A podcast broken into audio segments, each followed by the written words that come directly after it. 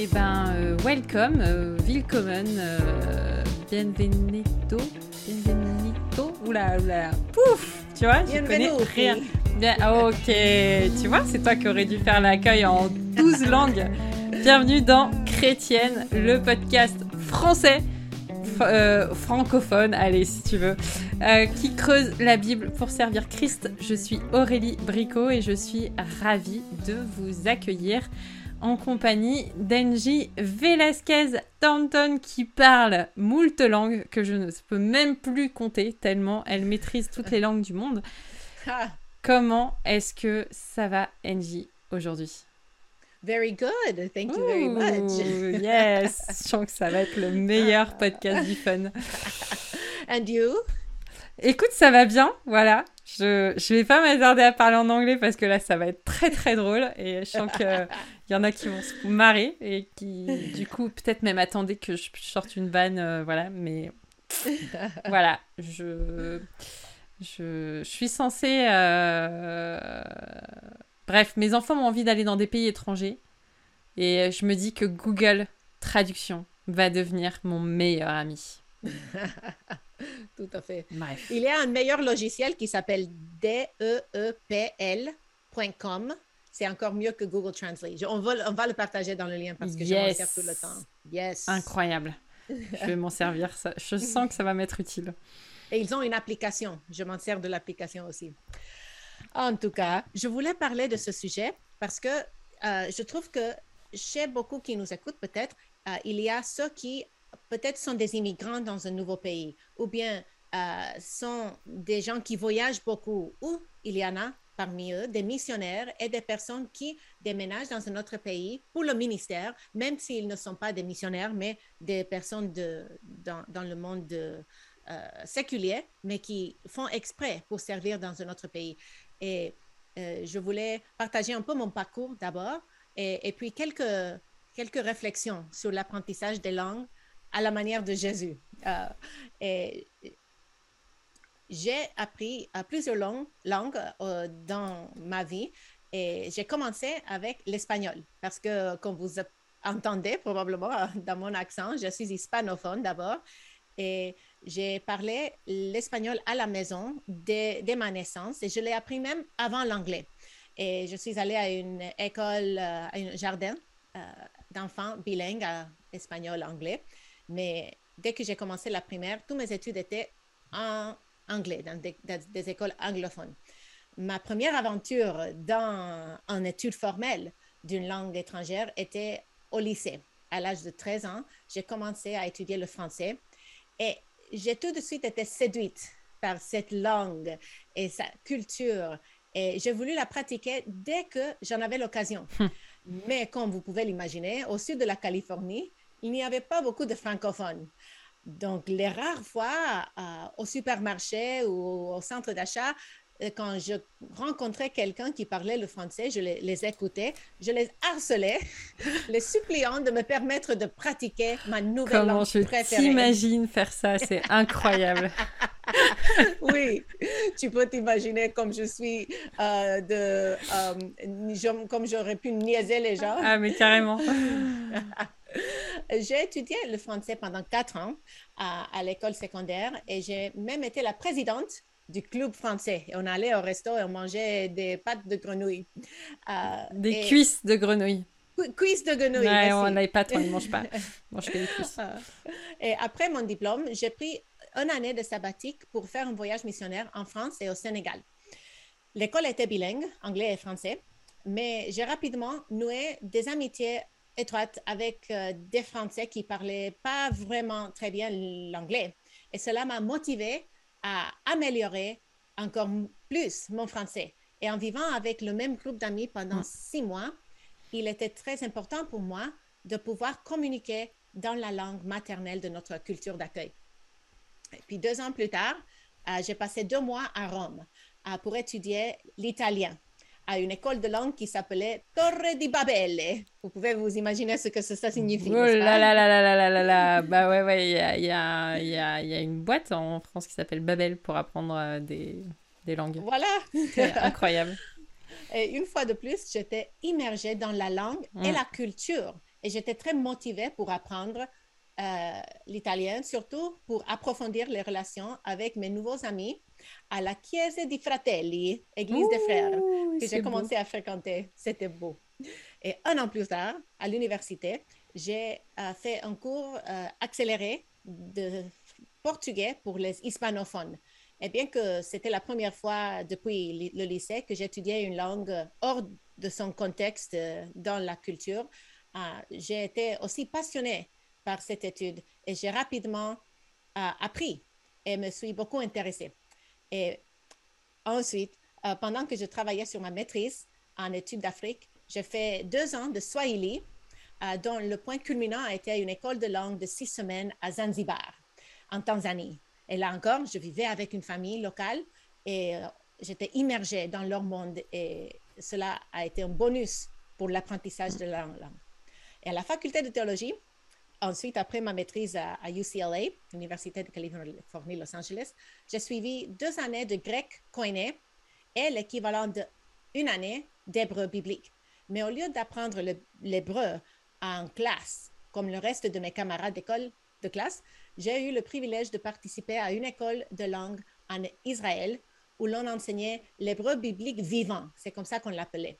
Et grâce à des sketchs et des chansons et des danses et de nombreuses excursions et une écoute active, l'hébreu a pris vie pour moi d'une manière que je n'aurais jamais imaginée. Et euh, surtout pour une langue morte. Hmm. Et, c'était bien, plus intéressant que les cours de grec que je faisais à, à, Chicago, où nous apprenions à mémoriser et à régurgiter les temps des verbes et les déclinaisons des noms en hmm. dehors de tout lien significatif avec la vie quotidienne, avec des personnes réelles. Et tu as bien des, des, restes de ça? Oui, je, pourrais me mettre à chanter en hébreu maintenant. Incroyable. J'ai retenu tous les chants. Je n'ai pas retenu, par exemple, le grec très bien. Je, je l'utilise avec les logiciels de, de, mes études bibliques, mais je ne retiens pas le, grec, malgré que je l'ai fait deux ans et j'ai hmm. fait seulement six semaines euh, même si c'était l'équivalent d'une année.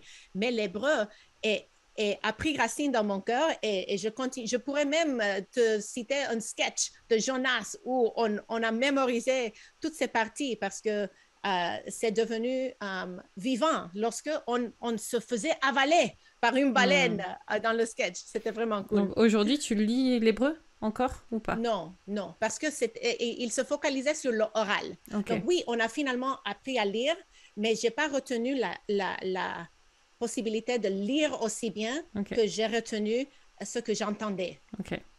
Intéressant. Oui.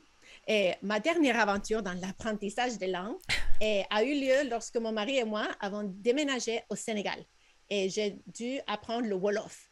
Et Dan n'a pas appris autant que moi parce que les hommes avec qui il travaillait euh, à la faculté de théologie euh, tous les cours se faisaient en français et les hommes étaient plus instruits. Tandis que moi, euh, je travaillais parmi les femmes aumônières dans une prison, études bibliques avec femmes de pasteurs, ainsi de suite, et je devais parler en Wolof. Et même si je, je, donnais des études en français, la, la, causerie, le placoté qui se faisait entre les études, tout était en Wolof. Euh, et le fait que je vivais dans la culture m'a permis de, approfondir. Et euh, quelques collègues, avec quelques collègues de notre mission, j'ai même participé à un cours immersif d'apprentissage de langue qui est de deux semaines, qui utilisait une méthode appelée approche du participant rédempteur grandissant. Euh, euh, et c'est un, un, terme compliqué, mais avant de le décrire un peu, je voulais te poser une question. Aurélie, peux-tu me parler de ton expérience dans l'apprentissage de langue Ha ha Moi, je suis née en France, de famille française. Je parle français depuis que j'ai zéro ans. Euh, non, je, en fait, moi, j'ai juste appris les langues euh, au niveau scolaire. Mm. Euh, j'avais l'allemand en première langue. Puis après, il y a eu l'anglais, parce que moi, j'aime bien commencer par des trucs un peu compliqués qui servent à rien. Euh, c'était fun, j'ai bien aimé l'allemand. Puis en plus, j'étais en section européenne, tu vois, j'en ai j'ai pas mal pratiqué. Je suis partie là-bas, c'était fun. Hmm. Mais comme je parle plus du tout, je voilà, je faudrait. Je suis sûre si je m'y remets, il y a deux trois trucs qui reviennent, mais bon, dans le fond, ça sert à rien. Et, l'anglais, euh, l'anglais, j'aimais beaucoup regarder des séries euh, en anglais. Mhm. J'aimerais bien là, tu vois, regarder un peu des films euh, en anglais. Mhm. Mais Sylvain, trop fatigué, il dit ouais non mais attends après poursuivre et tout, tout ça, c'est moins fun. Bref. Mais mhm. en fait, moi je le pratique. J'ai jamais pratiqué l'anglais dans un milieu, on va dire, naturel quoi. Sylvain, lui, il est parti en, aux US hmm. pendant plusieurs semaines, mois. Et du coup, je, vois bien que tout de suite, dès qu'on a un, anglophone qui débarque, euh, et, bah lui, il a, le, il a les automatismes qui reviennent, ça lui vient, mm. c'est naturel, c'est fluide. Donc moi, je le comprends très bien. Je, peux, je mm. peux suivre une conversation de gens qui se parlent en anglais pas trop mal, mais je le mm. parle pas, quoi. Je mm-hmm. j'ai pas voilà. Puis en plus avec ma timidité que personne ne sait trop, je, je, je m'engage pas, je me mouille pas quoi. Mm-hmm. Et j'ai découvert qu'il y a des gens qui veulent apprendre l'anglais euh, dans le contexte des études théologiques parce que regarde ma bibliothèque. Et la majorité de mes livres sont en anglais. La majorité de ce qui est écrit aujourd'hui, c'est écrit en anglais. Et il y a des très bonnes ressources en français, mais la quantité de, de ce qui est produit n'est pas la même. Donc, il y a des gens qui veulent apprendre hmm. simplement pour pouvoir lire cet homme et ne pas se limiter à ce qui est écrit en anglais. Ben moi, Je, je prie et le Seigneur m'éclaire. Voilà. Ah, gloire à Dieu. tu arrives à, lire en anglais quand même? Euh, Je le fais, mais plutôt sur des articles, des choses en ligne. Euh, quand je suis en galère, je, sur deux, trois termes, je, je, je vais chercher un peu de la traduction. Mhm. Mais je, j'essaye de me dépatouiller avec ce qu'il y a en français. Et peut-être que ce podcast va susciter des vocations parce qu'en fait, il y a peu d'ouvrages qui sont traduits en français parce qu'il n'y a pas beaucoup de gens qui traduisent en fait. Mhm. S'il vous plaît, traduisez-nous des livres. Mhm. Amen. c'est un appel. C'est un, c'est un cri. Euh, en parlant de cette méthode euh, qui en anglais s'appelle Growing Redemptive Participator Approach, les créateurs Comme de cette méthode, ils s'appellent Greg et Angela Thompson et j'étais avec eux pendant cette formation de deux semaines. Ils sont des missionnaires expérimentés du Canada et le principe de leur méthode est que les relations sont au centre de l'apprentissage des langues. Ainsi, le but de l'apprentissage d'une langue devrait être de connaître les gens, de grandir avec les autres. Et cette approche s'oppose à celle qui consiste à mémoriser et régurgiter le plus de vocabulaire possible, tout hmm. en se confinant dans un bureau stérile au lieu de passer du temps à développer des relations dans la culture d'accueil. Et le couple Thompson utilise l'image de la pyramide euh, d'un iceberg pour décrire la façon dont les langues fonctionnent dans notre cerveau. Les mots situés au point de l'iceberg sont les mots proportionnellement peu nombreux, euh, nombreux que nous savons bien utiliser en parlant. Mais sous la surface de l'eau se trouvent beaucoup, beaucoup plus de mots dont nous connaissons la signification lorsque nous les entendons mm. Ou que nous les pouvons deviner leur signification quand on les entend en contexte. Euh, il est récemment, il est recommandé donc de ne pas consacrer d'innombrables heures de temps à mettre des mots dans le point de, l'iceberg afin de les utiliser à l'oral. Nous devrions plutôt nous concentrer sur le fait que de passer du temps avec les gens, hmm. de les écouter, de nous engager dans notre culture d'accueil. C'est beaucoup mieux afin de faire croître la liste de mots sous la surface de l'eau, des mots qui nous, que nous comprenons lorsque nous les entendons. Hmm. Après tout, quel est le but de l'apprentissage des langues? Ils affirment, les Thompson, que c'est pour entrer dans le monde des autres et mieux les comprendre. Mm. Ils, donnent cette citation. Ce n'est pas une langue à apprendre, mais une vie à mm. partager. Et plus l'acquisition d'une langue, euh, plus, plus que l'acquisition d'une langue, il s'agit de vivre les histoires des gens avec eux. Et permettez-moi de vous donner un exemple qu'il nous avait raconté euh, de deux missionnaires appelons-les Jacques et Jean. Jacques passe d'innombrables heures seul dans son bureau à mémoriser des mots de vocabulaire afin de pouvoir prêcher l'Évangile aux perdus dans son entourage, dans sa culture d'accueil. Et son plus grande aide linguistique, c'est son fidèle dictionnaire bilingue. Et lorsqu'il vient Moi, je à jouer, suis Jacques. quand même. Um, et lorsque vient le jour où il euh, doit prêcher son premier sermon, le choix de ses mots et sa présentation semblent bonnes, mais il n'a pas contextualisé Hmm. le contenu de son message pour ses auditeurs. Et il rate la cible à de nombreux égards.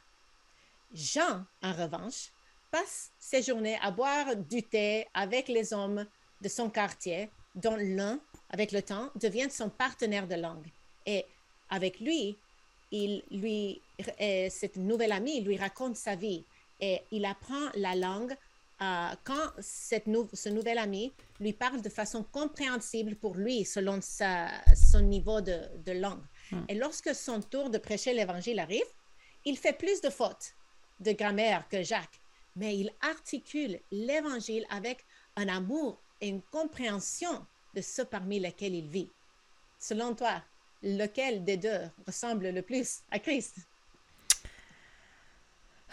C'est évident. Jetez vos dictionnaires à la poubelle. Allez boire, allez boire du whisky en Écosse. Euh, Bref. C'est ça.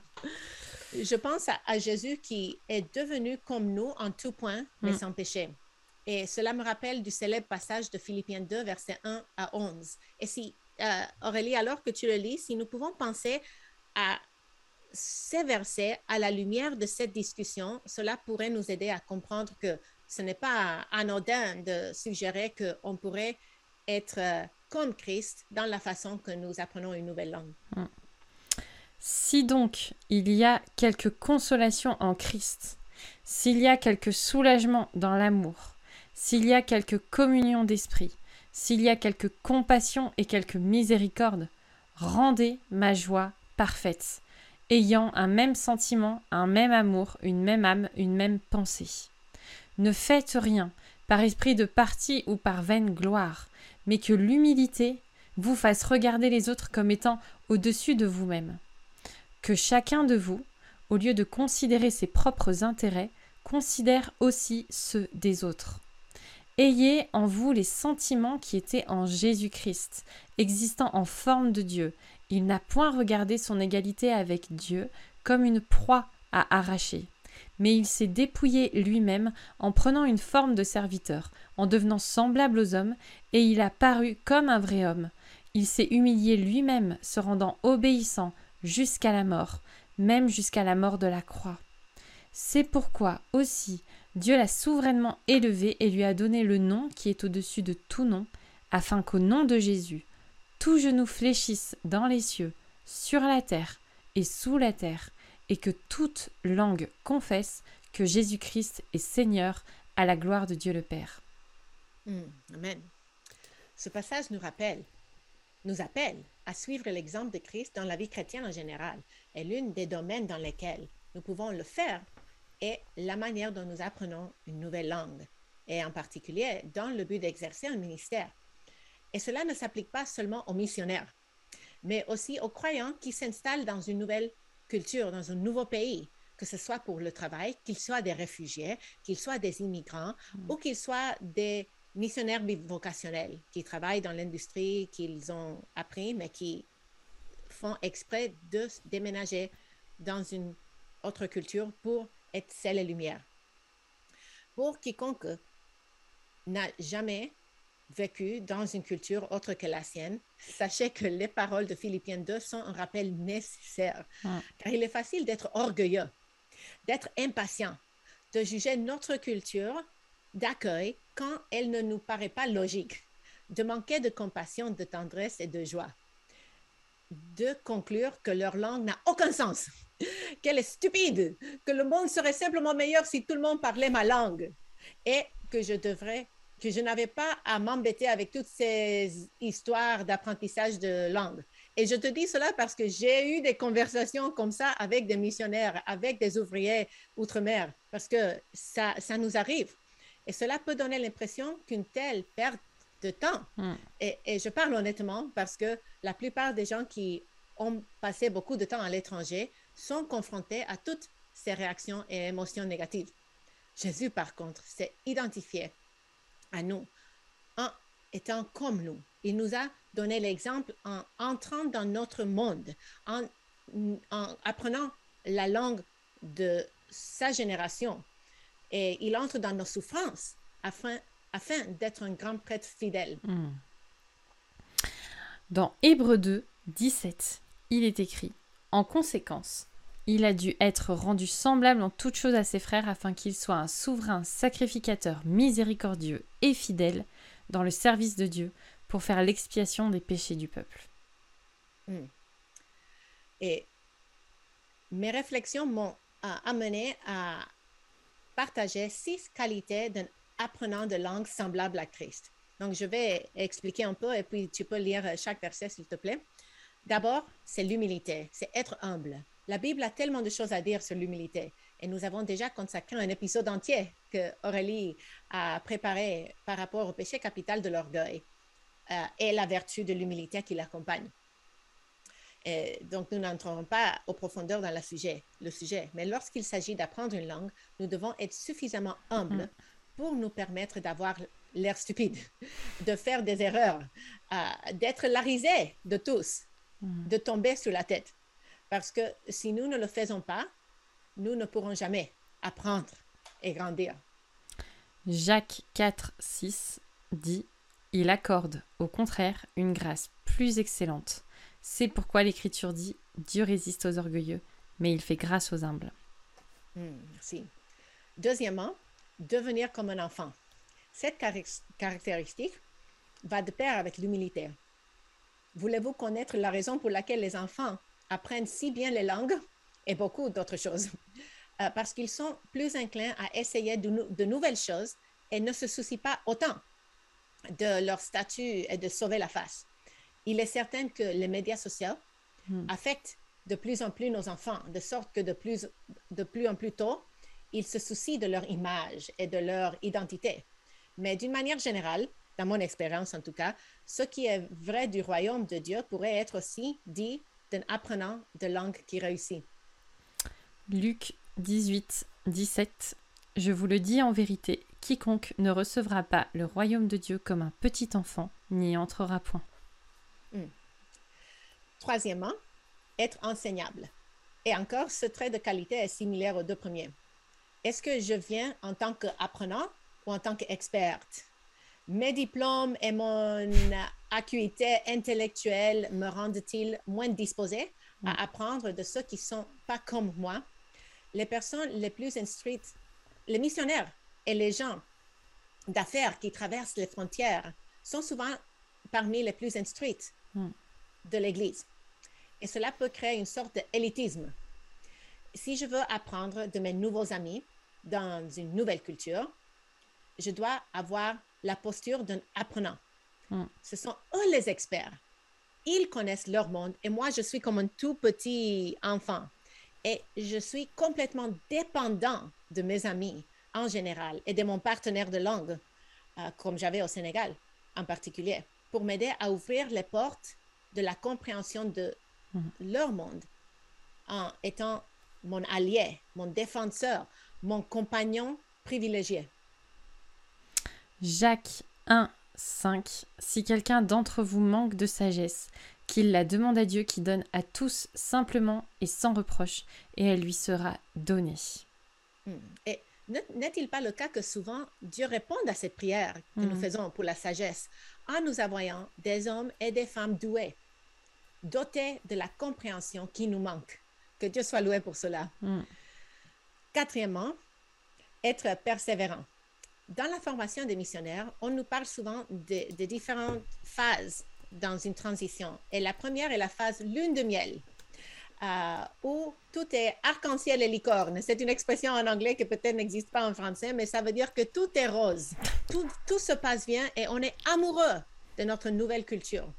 Mais savez-vous ce qui ce qui est la deuxième phase, l'hostilité. La frustration survient lorsque les résultats ne sont pas aussi rapides ce mm. que nous le souhaitions. Et nous commençons à tout comparer à la meilleure façon de faire les choses à la maison, dans notre culture dans laquelle nous avons grandi. Les phases suivantes sont l'ajustement progressif et l'adaptation. Mm. À travers toutes ces étapes, nous devons crier à l'Éternel pour qu'il nous aide à persévérer. La ténacité face aux épreuves liées à l'adaptation culturelle est essentielle pour apprendre une nouvelle langue et la culture qui l'accompagne. Mm. Dans nos moments de découragement, nous devons nous rappeler le but de notre étude, aimer davantage Jésus en faisant des disciples parmi ceux qui nous accueillent.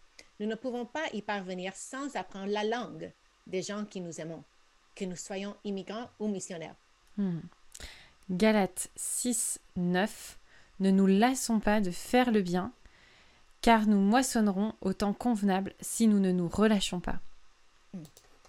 Merci. Cinquièmement, être prêt à écouter, prompt à écouter. L'apprentissage d'une langue exige une quantité énorme d'écoute. Cela ne signifie pas que je doive me contenter d'allumer la radio en espérant que je vais comprendre tout ce qui passe par les ondes. Cela signifie plutôt que mon attention doit se concentrer sur la compréhension de ce que les autres disent plutôt que de rechercher la façon de dire ce que moi je veux dire. Hmm. Euh, souvent, on écoute pour servir les autres mais on parle pour se servir soi-même. C'est vrai. Jacques 1, 19. Sachez-le, mes frères bien-aimés, ainsi que tout homme soit prompt à écouter, lent à parler, lent à se mettre en colère. Et sixièmement, finalement, être lent à juger. Hmm. Il est si facile de mal interpréter ce que nous voyons lorsque nous ne comprenons pas ce qui est dit. Nous venons d'une culture différente, où les gestes les langages corporels, les expressions faciales, les traditions et les normes sont différentes. Mais si nous ne réalisons pas que nous portons des lentilles, des, lunettes à travers lesquelles nous voyons le monde, hmm. il nous sera très facile de voir quelque chose qui est dit ou fait différemment dans ce monde et de conclure c'est mauvais plutôt que de dire c'est différent. Par exemple, au Sénégal, saluer les autres n'est pas quelque chose qui se fait en 10 secondes. Un simple bonjour, comment vas-tu? Ah d'accord, ok, ciao. Ça ne suffit pas. Lorsque vous croisez un voisin, vous devez vous enquérir de sa nuit de repos, de sa santé, de son travail, de son conjoint, de ses enfants.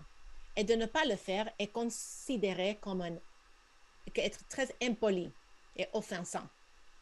Mais pour beaucoup d'Occidentaux, c'est une perte de temps colossale. Nous avons mieux, à faire que de passer en revue une liste de questions qui sont toujours les mêmes. Hmm. Mais si nous essayons de comprendre la raison d'être des pratiques linguistiques et culturelles de notre culture d'accueil, nous découvrirons leur riche signification. Les salutations, par exemple, hmm. sont un moyen de se rapprocher des autres, de faire preuve de solidarité, de tisser des liens. Mais pour apprendre ces choses, nous devons être prêts à supporter l'inconfort de l'adaptation. Ainsi, dans le cas de, des salutations prolongées, cela signifie que je dois quitter ma maison 15 minutes avant que je quitterai normalement pour pouvoir saluer tous les gens que je croise dans mon quartier pour ne pas les offenser et pour tisser ces liens. Ah, et c'est quelque chose qui est difficile pour les Occidentaux parce qu'on est toujours très pressé. Hmm, exactement. Proverbe 18, 17. Le premier qui parle dans sa cause paraît juste, vient sa partie adverse et on l'examine. Ce que tu as, nous as partagé, merci beaucoup. Ça me fait juste penser à une chose. Il y a ceux qui apprennent la langue et puis il y a ceux qui accueillent ceux qui apprennent la langue. Hmm. Et euh, euh, en tout cas, en France, on, est aujourd'hui dans une euh, situation où on a beaucoup de personnes qui arrivent, notamment d'Ukraine. Mhm. mais ça nous arrive aussi d'avoir des personnes qui parlent d'autres langues. Et il y a aussi de la patience à avoir et de la prévenance à avoir. Euh, prendre le temps de discuter avec les gens, de les reprendre avec douceur quand ils se trompent pour leur dire et leur expliquer bah là c'est pas vraiment le bon mot, c'est pas approprié euh, parce que on se rappelle qu'on a une, tous des langues qui sont plus ou moins difficiles à apprendre. Euh, on n'a pas tous eu la chance et la grâce de naître aux États-Unis et de parler la langue que tout le monde parle dans le monde. Euh, mais voilà, il y a aussi des choses à apprendre quand on est en face de quelqu'un qui ne parle pas notre langue. Hmm. Et c'est aussi une manière de témoigner de l'amour de Christ euh, envers ces personnes-là.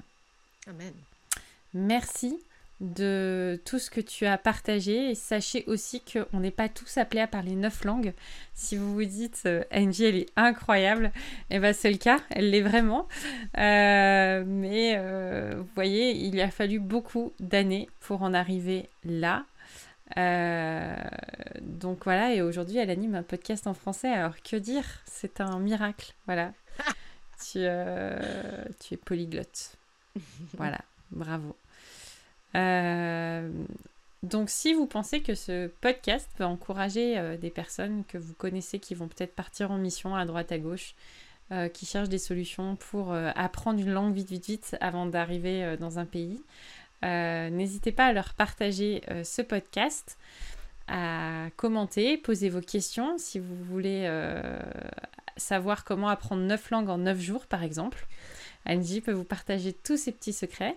Tu nous mettras en commentaire euh, un site de traduction, c'est ça? Une application? Mhm. Mhm. Ok, merci beaucoup.